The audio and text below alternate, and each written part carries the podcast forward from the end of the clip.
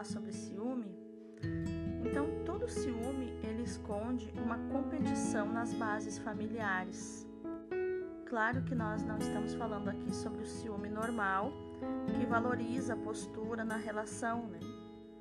Mas estamos falando do ciúme que gera angústia, sofrimento, dor e ansiedade.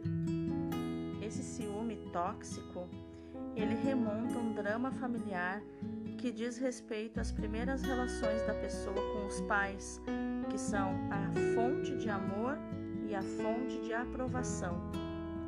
Também nós vamos olhar aqui para a relação da pessoa com os irmãos e da competição que houve. Geralmente, o nascimento de um irmão é, gerou muita angústia. Às vezes, um irmão fica doente e toda a família começa a cuidar daquela criança e fica armazenado dentro dessa pessoa um conteúdo muito intenso de ciúmes.